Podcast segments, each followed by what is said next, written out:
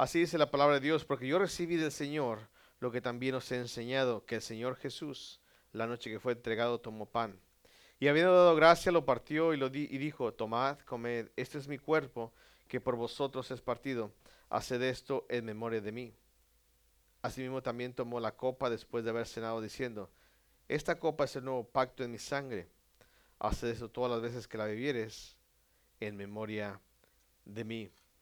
Así pues, todas las veces que comieres este pan y bebieres esta copa, la muerte del Señor anunciáis hasta que Él venga. De manera que cualquiera que comiere este pan o bebiere esta copa del Señor indignamente será culpado del cuerpo y de la sangre del Señor. Por tanto, pruébese cada uno a sí mismo y coma así del pan y beba de la copa. Porque el que come y bebe indignamente sin discernir el cuerpo del Señor, juicio come y bebe para sí. Por lo cual hay muchos enfermos y debilitados entre vosotros y muchos duermen.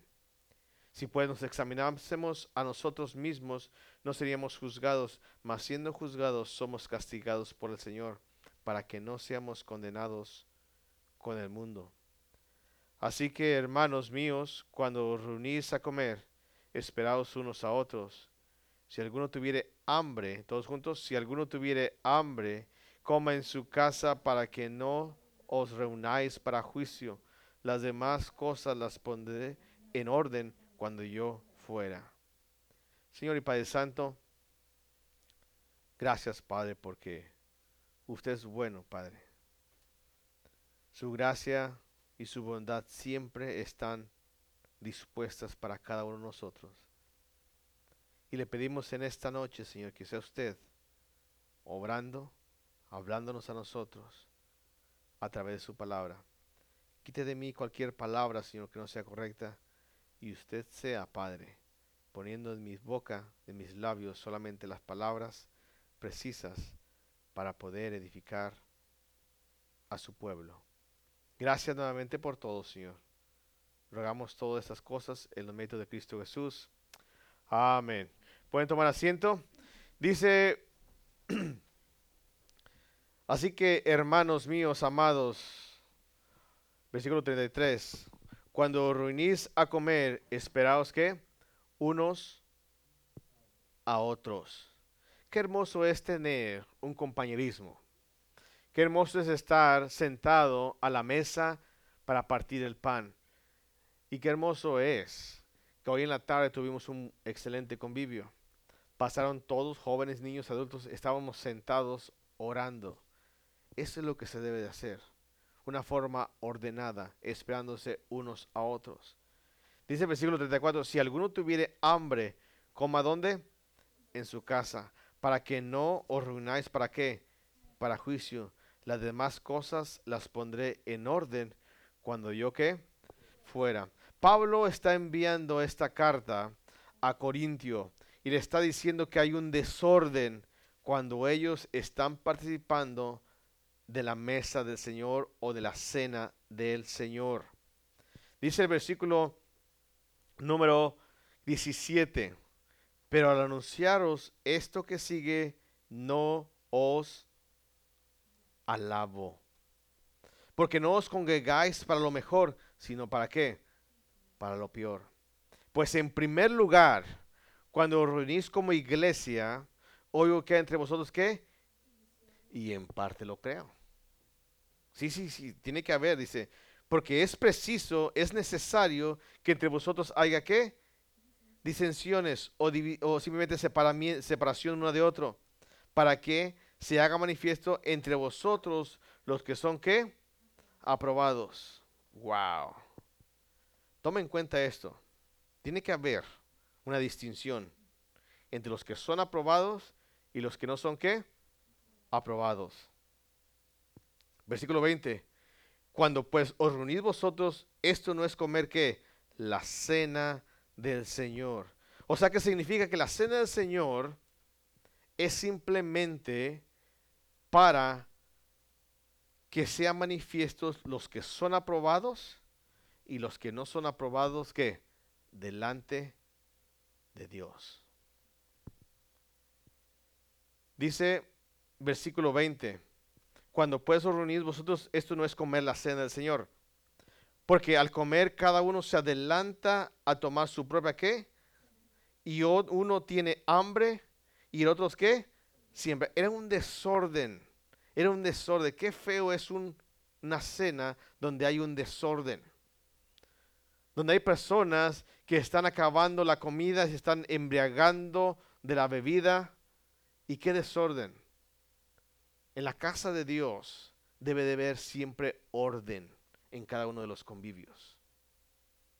Los niños deben estar con sus madres, con sus padres, sentados a la mesa, yendo reverentemente y tomar el alimento necesario para comer.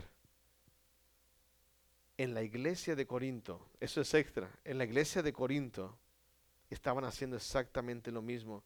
Uno comía, otro no le dejaban y otro se embriagaba y se tomaba todo lo que estaba ahí. Dice versículo 22, pues que no tenéis casas en que comáis y bebáis o menospreciáis la iglesia de Dios y avergonzáis a los que no tienen qué?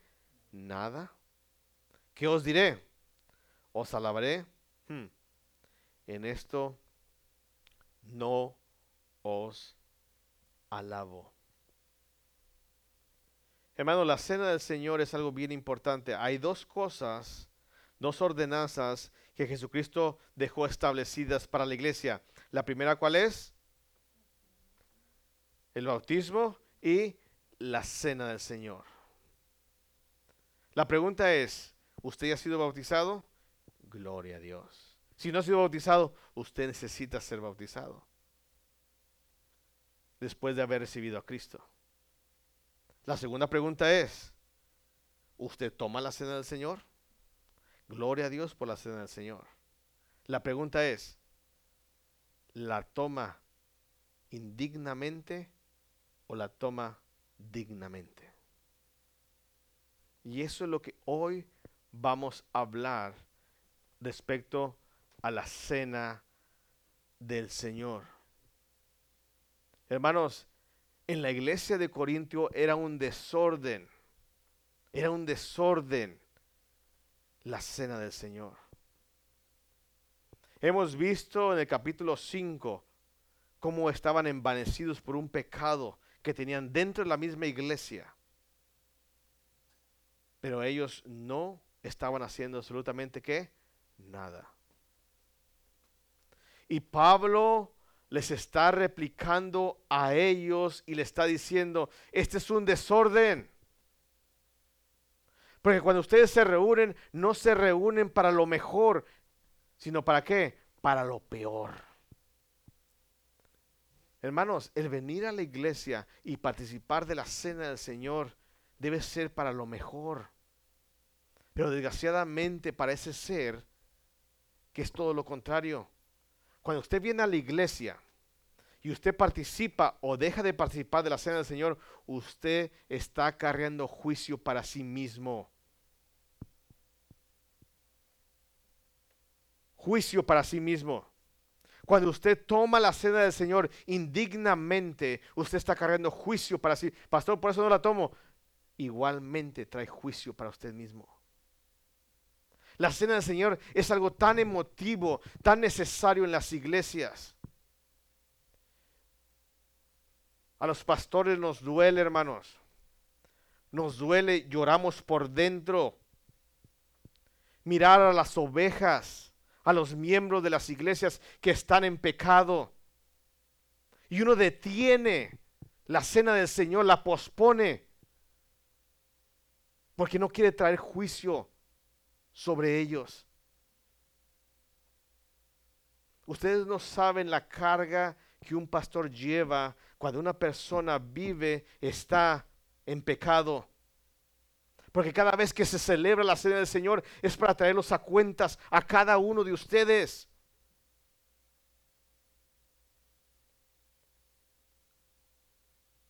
Y es bien difícil. Es bien difícil ponerse uno entre ustedes y Dios. Y por más que uno anhela, les aconseja, les enseña, les predica, les anima a dejar el pecado, no lo quieren dejar.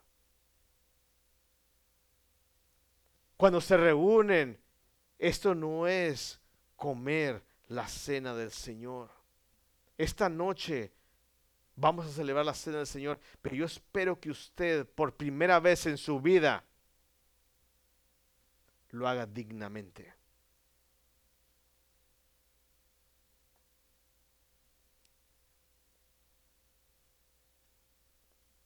En algunas iglesias anteriormente, cuando venía la cena del Señor, el pastor anunciaba, hoy en la tarde vamos a celebrar la cena del Señor. Había gente que no iba. Era muy evidente que ese día en la tarde no se aparecía. Porque no quería confrontar su pecado, porque no quería dejar su pecado, porque simplemente pensaba que si ella no estaba ahí, esa persona no iba a ser juzgada. Déjeme decirle que hoy en la mañana vimos que Dios juzga a través de la ley el pecado en cada uno de nosotros. Y nos entrega a quién? A Satanás. Pero también aquellos que no perdonan, aquellos que tienen pecado en juzgar a otros, también están en las manos de qué? De Satanás. Cuando una persona no celebra, no hace lo correcto en la cena del Señor. Dice el versículo 30 del capítulo 11, por lo cual hay muchos enfermos y que debilitados y muchos que duermen. Qué triste es mirar a personas enfermas. Y no enfermas simplemente porque les pegó la gripa o anda el flu por todos lados. Enfermas porque no han decidido confesar su pecado. El pecado la carcoma de los huesos. El pecado acaba el cuerpo. Y hay personas que viven enfermas, tiradas en cama, y muchos llegan a morir por el pecado que ellos tienen.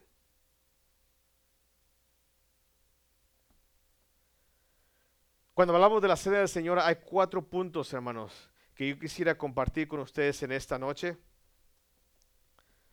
La cena del Señor, el primer punto es mira hacia atrás. ¿Qué pasa cuando usted, cuando usted y yo celebramos la cena del Señor?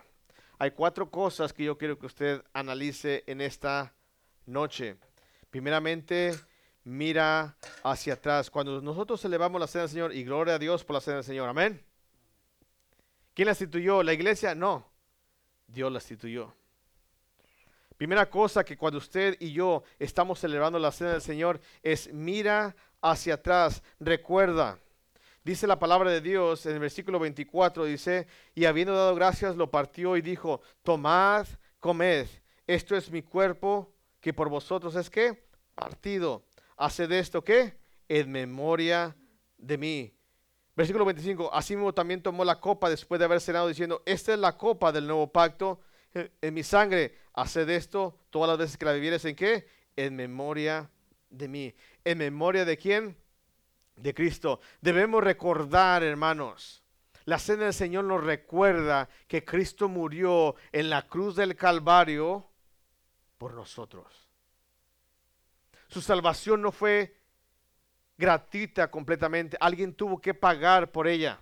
Para usted fue gratis, pero alguien tuvo que pagar por su pecado y sufrir por su pecado. Y fue Jesucristo. Primeramente se menciona del cuerpo, del pan. Dice, este es mi cuerpo que por vosotros es que partido. Usted recuerda, usted se puede imaginar cómo Cristo fue fragelado su espalda, fue puesto esas espinas traspasando su cabeza, fue mofado y todavía fue traspasado por una lanza en su costado. Eso significa la cena del Señor. Que recordemos lo que Él hizo por nosotros. Y no solamente eso, sino que él derramó su sangre para el perdón de nuestros pecados. Y lo hizo voluntariamente. Hermano, cuando tú comes ese pan, no es algo religioso, no, no, no, no, no es algo que digan, ah, es el cuerpo de Cristo literalmente, no, eso nos está recordando, recuerda, mira hacia atrás y recuerda lo que Cristo hizo por ti. Y gracias a eso, tú eres hijo de Dios. Gracias a eso, tú estás limpio de pecado. Él puso su cuerpo en lugar del nuestro. Él tomó todas nuestras enfermedades. Él tomó todos nuestros pecados. Él cargó todo en la cruz. Él lo hizo. Y cada vez que celebramos la cena del Señor debe ser algo tan reverente que el Señor, quiero llegar a recordar nuevamente lo que tú has hecho por mí.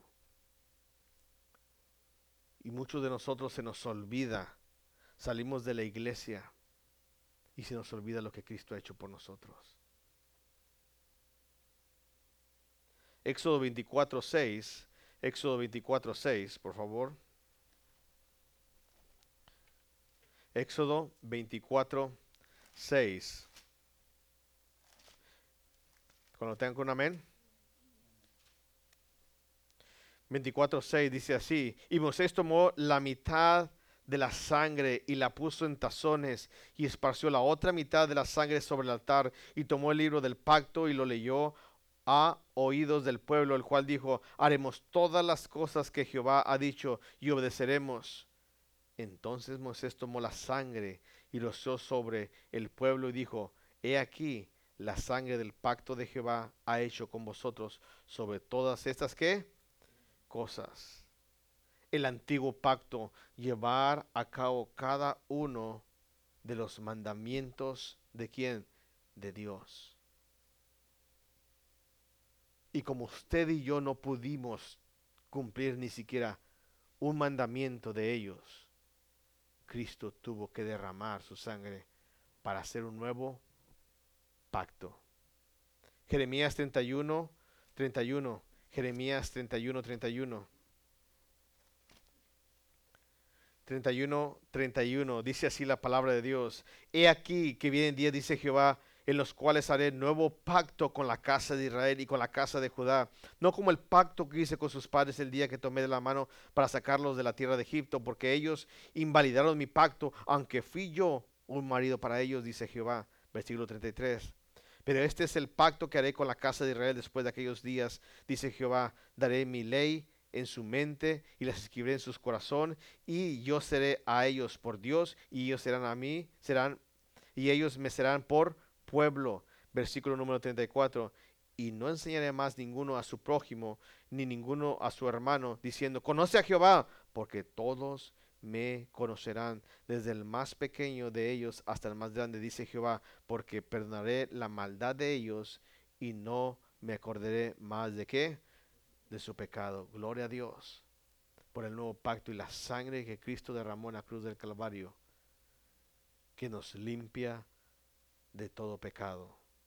Mira hacia atrás y recuerda lo que Cristo hizo en la cruz del Calvario, dar su cuerpo, verter su sangre para el perdón de nuestros pecados.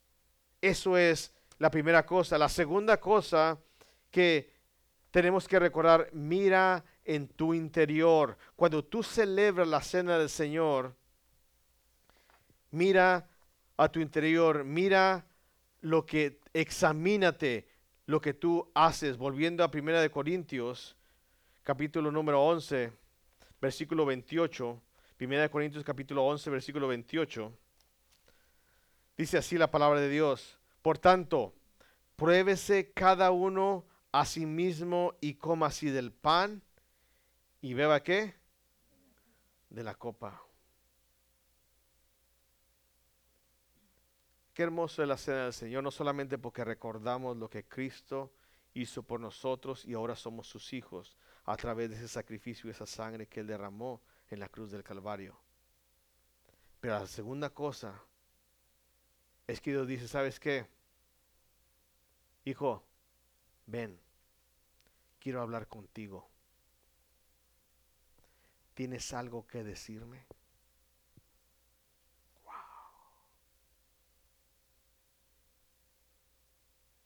Hija, ¿tienes algo que decirme? Es llamarnos a cuentas. Es decir, ven, vamos a tener comunión. Yo quiero que tú hables conmigo y que tú me digas no lo que yo ya sé, sino lo que tú no quieres confesar. Examínate a ti mismo. Una persona que come y bebe indignamente, dice el versículo 99, porque el que come y bebe indignamente sin discernir el cuerpo del Señor, juicio come y bebe. ¿Para qué? Hijo, ven, vamos a comer. ¿Está todo bien, hijo? Sí. ¿No tiene nada que decirme? No. Y está sentado fingiendo tener comunión con Dios. Esa es la cena del Señor. Esa es las personas que se reúnen a tomar la cena del Señor indignamente. Dios sabe sus pecados. Para Él no hay nada oculto. Y Dios dice, recuerda que yo morí por ti. Mira hacia atrás, pero también mira a tu interior y examínate.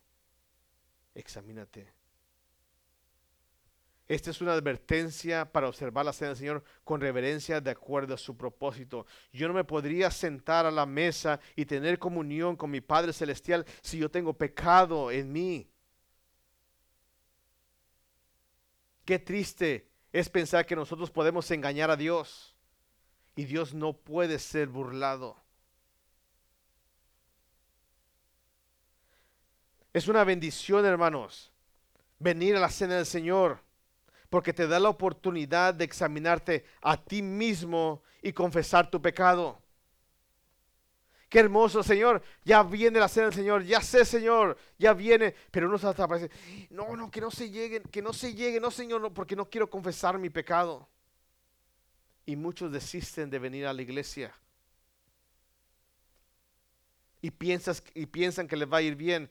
Y otros están sentados aquí en esta noche diciendo, yo estoy bien. Pero estás acarreando juicio si tú no confiesas tu pecado. La bendición de la cena del Señor es que dice, ven y estemos a cuenta, dice el Señor. Ven y confiesa tu pecado. Ven y examínate a ti mismo. En una reunión este es un ejemplo, una reunión de adoración en Escocia. El pastor observó que una mujer de la congregación no aceptó el pan y la copa que le dio el anciano. Simplemente iba pasando el pan y dijo, no, no, no, yo no, no, no, yo no puedo, no, no puedo. Sino que se quedó sentado, sentada llorando. Y lloraba esa ancianita, lloraba, lloraba. El pastor dejó donde él estaba, se dirigió al lado de ella y le dijo, tómalo, estimada hermana, es para pecadores. Esto es para pecadores. Y verdaderamente lo es, pero pecadores arrepentidos, salvados por la gracia de Dios, que no toman la cena del Señor indignamente. Hermanos, hay muchas personas que no toman la cena del Señor. ¿Por qué? ¿Por qué? Es lo que el Señor quiere.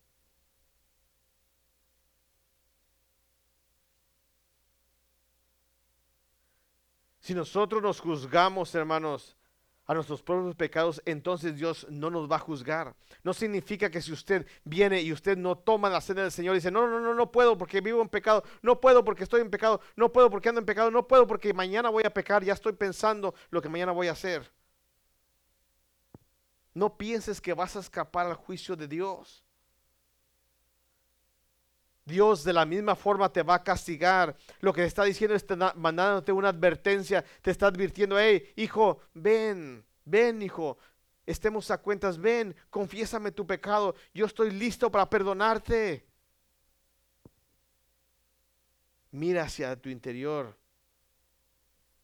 Los corintios no se preocupaban por examinarse. Los corintios bebían, comían, se embriagaban y estaban ahí haciendo tantas cosas malas que ni siquiera se examinaban. Por eso estaban acarreando castigo y disciplina. Por eso Dios le mandó a, a la iglesia que entregara a este joven, a quien, a Satanás, por el amor que le tenía a él.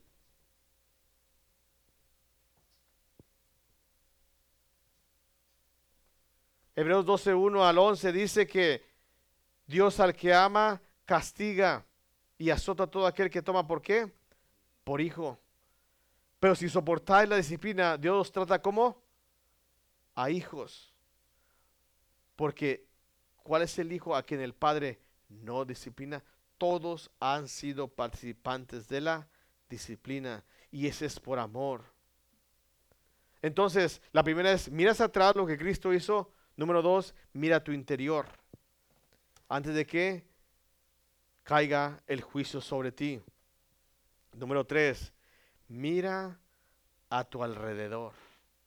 Mira a tu alrededor. 1 Corintios 10, 10 17. 1 Corintios 10, 17. Dice así la palabra de Dios. Siendo un solo pan, nosotros con ser muchos somos un cuerpo, pues todos participamos de aquel mismo que pan. Mira a tu alrededor, somos un solo cuerpo. Somos un solo qué? Cuerpo. La cena del Señor debe de hacerse una demostración de la unidad de la iglesia. Qué hermoso es cuando las personas podemos convivir unas con otras sin haber problemas. En la iglesia de Corintios había problemas. Sí, había que divisiones. Divisiones. Había carnalidad. Unos decían que era de Pablo, otros de Apolos y otros de Sebas y otros de quién? De Cristo. Y había divisiones, había grupos. No debe ser así. La cena del Señor es para traer comunión los unos con los otros. Bebemos del mismo pan y de la misma qué? Copa. Debe de haber comunión. Es, es imposible que un creyente verdadero se acerque al Señor mientras que Él al mismo tiempo se haya separado de los demás creyentes. Déjame decir de que lo más importante de la cena del Señor también es que tú debes tener comunión con los demás hermanos en la iglesia. Si alguien tiene algo en contra de algo, en la cena del Señor se deben de arreglar las cosas. Se deben de resolver todas las cosas. Ninguna persona que no sea creyente verdadero debería acercarse a la mesa del Señor. Si una persona no tiene a Cristo, no puede participar de la cena del Señor. Pero tampoco un creyente no debe dejar de tomar la cena del Señor simplemente por no querer tener comunión con los demás hermanos. Entonces solamente miras atrás, recuerda lo que Cristo hizo. Examínate, mira tu interior. Número tres, mira a tu alrededor y mira si tú estás bien con todos. Porque aquí vamos a tener comunión. Aquí vamos a estar participando del mismo pan y de la misma copa. Uno de los comentarios decía, recuerdo a un miembro de la iglesia que se me acercó y me contó una derrota personal que no solo lo había herido a él espiritualmente, sino que había sido anunciada por otros y estaba a punto de desprestigiar a él y a la iglesia. Un problema que esta persona había tenido grandemente, un pecado que le había tenido. Y esta persona se acercó al pastor y dijo, pastor, ¿Qué puedo hacer para arreglar esto? Había problemas entre ellos en la iglesia. Preguntó él, convenciéndome de que realmente había juzgado el pecado y lo había confesado. Le recordé que a la semana siguiente celebraríamos la cena del Señor. Y le sugerí que le pidiera al Señor que le guiara. la noche de la cena del Señor abrir la reunión de una manera que no, no lo había hecho antes. Y él preguntó al pastor, ¿hay alguien aquí que tenga algo que necesita decir a la iglesia? Wow. Imagínense, van a celebrar la cena del Señor. Dice, ¿hay alguien que tenga aquí que tenga que decir algo a la iglesia? Pregunté. Dice, y mi amigo arrepentido se puso en pie y pasó al frente. Y reuniéndose conmigo junto a la mesa de una manera calmada y concisa, admitió que había pecado. Y le pidió a la iglesia que lo perdonara. Sentimos que una ráfaga de amor dado por el Espíritu recorría la congregación y la gente comenzó a llorar abiertamente. Hay personas que dañan mucho a las iglesias, pero en la cena del Señor debe de haber perdón. En la cena del Señor debe de olvidar uno todo y tener comunión con ese hermano o esa hermana que ha causado daño a cada uno de nosotros o incluso a toda la iglesia. Mira a tu alrededor, examina si estás bien con todos, que tú tengas comunión con todos. Los cristianos no tienen que no tienen comunión en sus casas solos. Muchas personas piensan que venir a la iglesia es aburrido, que no es algo muy bueno, pero la mejor forma de tener comunión en la iglesia o con la iglesia es donde en la misma iglesia y celebrando la cena del Señor. No solamente tienes que mirar a tu alrededor, reconocer que eres parte de la unidad del cuerpo de Cristo, sino número cuatro y último punto, mira hacia adelante. El versículo 26 del capítulo número 11, versículo 26, así pues, todas las veces que comieres este pan y bebieres esta copa, la muerte del Señor anunciáis hasta que Él venga. Hermanos, vamos a celebrar la cena del Señor. ¿Hasta cuándo? Hasta que Él venga. Para recordarnos, hermanos, para recordarnos lo que Él hizo en la cruz por nosotros. Para examinarnos a nosotros mismos, para no dejar y no permitir que caiga juicio sobre nosotros para restablecer comunión en la iglesia los unos con los otros y para esperar la bendita venida de nuestro Señor Jesucristo. La cena del Señor no es solo un tiempo para recordar, es también un tiempo para anticipación. Cristo regresa y regresa pronto. Cada vez que celebramos la cena del Señor, anticipamos su regreso. Tú estás pensando cuando tú estás celebrando la cena del Señor, Cristo pudiera venir hoy en la noche? ¿O solamente la estás tomando? Ah, otra vez la cena del Señor.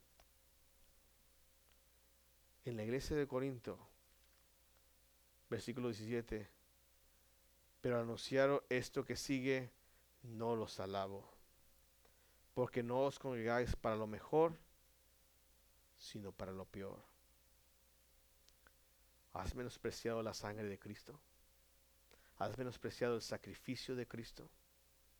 ¿Has menospreciado la cena del Señor y no te quieres examinar a ti mismo? ¿Piensas que nadie va a encontrar el pecado que tú tienes escondido? ¿Piensas que tú estás en lo correcto y todo el mundo está en lo incorrecto? y tú no por eso no puedes tener comunión con los hermanos. Ese es congregarse para lo peor. Piensas que Cristo va a tardar en su venida y tú vives tu propia vida aquí en la tierra pensando que todavía te queda mucho tiempo y no guardas la santidad para Él. Vives en desobediencia para con Él. Versículo 18, pues en primer lugar, cuando os reunís como iglesia, oigo que hay entre vosotros qué? Y en parte lo creo. Porque es preciso que entre vosotros haya qué? Disensiones. Disensiones. Que haya separación. Distinción. Para que sean manifiestos entre vosotros los que son qué? ¿Delante de quién? De Dios. En un momento vamos a celebrar la cena del Señor.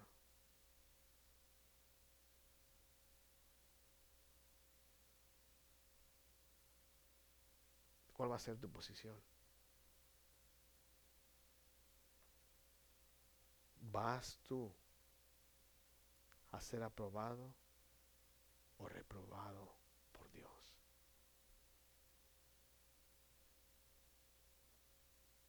Vas a decir, no puedo tomarla. O así, Señor, perdóname. Perdóname, Padre, por ser irreverente a la cena tuya.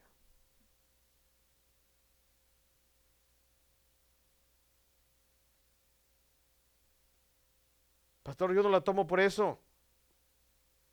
Eres señalado por Dios. Estás acarreando juicio para ti. Estás acarreando juicio para ti si tú no la tomas. No quiero pisotear la sangre ni el, ni el pan ni, ni burlarme del Señor. Lo estás haciendo ciertamente en ser rebelde. Si tú puedes corregir tu pecado, ¿por qué no lo haces? Si tú puedes dejar tu pecado, ¿por qué no lo haces? Jesucristo está llamándonos a cuentas. Jesucristo está diciendo, yo ya lo pagué todo en la cruz del Calvario. ¿Hay alguna excusa para no tomar la cena del Señor? si tú no te has bautizado después de haber recibido a Cristo, y hay muchas personas que no quieren ser bautizados, ¿sabes qué? Estás en pecado, estás en rebelión. Por tanto, pruébese cada uno a sí mismo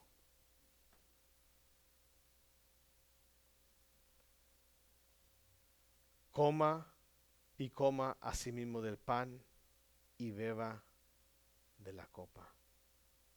Porque el que come y bebe indignamente sin discernir el cuerpo del Señor, juicio come y bebe para sí.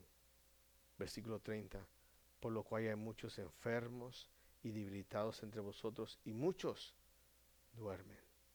Si pues nos examinásemos a nosotros mismos, no seríamos juzgados. Mas siendo juzgados, somos castigados por el Señor.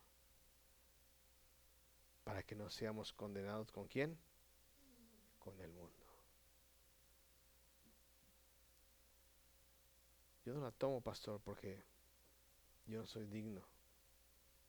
Tú mismo te estás poniendo que eres culpable y vas a cargar juicio para ti. Y si tú quieres aparentar en la iglesia que tú estás bien con Dios, de la misma forma estás acarreando juicio para ti.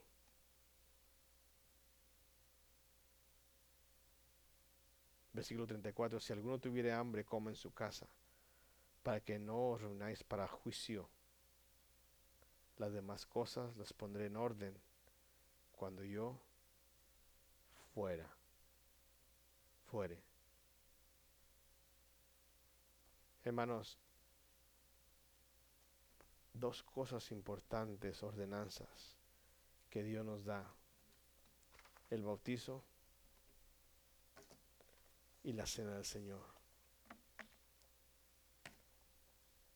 La cena del Señor en esta noche hemos visto que es algo tan hermoso que debemos hacerlo con reverencia. Debemos hacerlo con regularidad. Y debemos participar del pan como de la copa. ¿Hay algo en lo cual tú necesitas arreglar con el Señor? Vamos a orar.